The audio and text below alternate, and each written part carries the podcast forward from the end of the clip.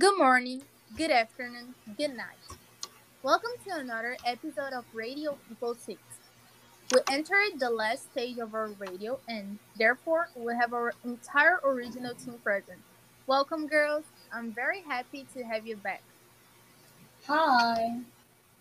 Well, if you, the viewer, have been with us since the beginning, you know that everything we've been talking about about we've been talking about ends here with the investment market, along with the emotional balance that was talking about so much around here. Well, then I'll ask for Luisa to start by explaining to us what the investment market is. The financial market, in a simplified way, is the entire universe of asset purchase and sale operations, like securities issued by banks to company shares. And through the various types of applications that exist, it is the part of the country's financial structure and it involves everything from your bank account to the investments you intend to make.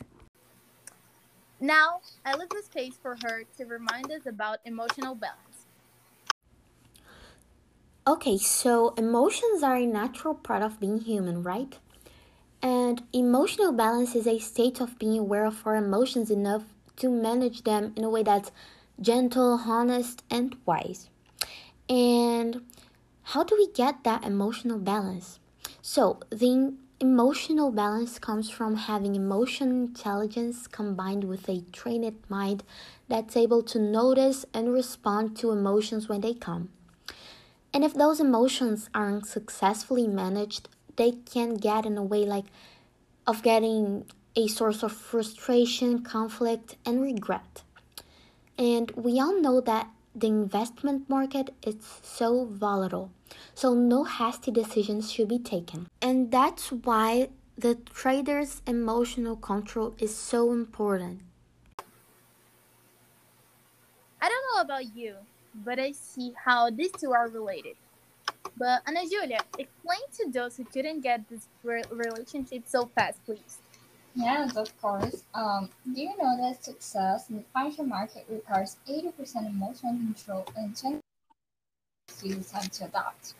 You must be aware that your profits, profits and loss refer only to you, as you're the only one who has responsibility for them. Based on that, I'm gonna say to control your emotions on the financial market. The first step is to establish a plan and keep focused. Plan is the base of everything.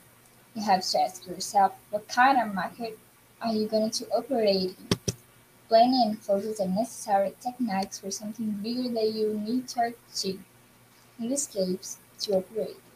The second step is to learn how to deal with loss are something that will always happen and it affects our life.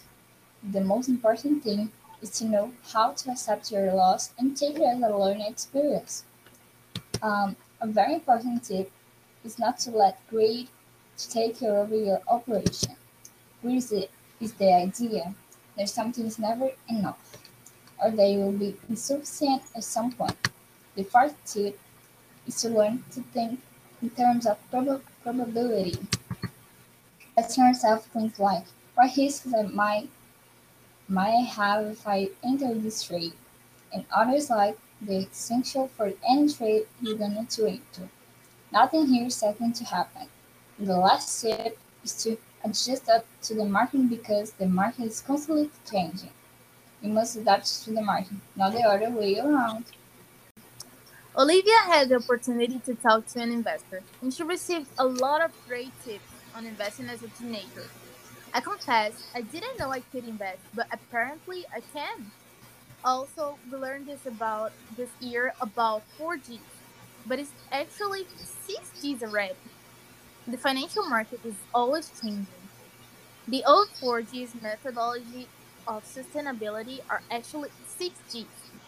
Uh, the methodology of 6Gs consists by these steps: generate, spend, manage, earn, keep, and gratitude. Did you know? Did you know that? yes, I know. Well, this is the end. Thank you so much to everyone who accompanied us here. Thank you, girls, for the company and for sharing your knowledge. Thank you. Bye. Bye.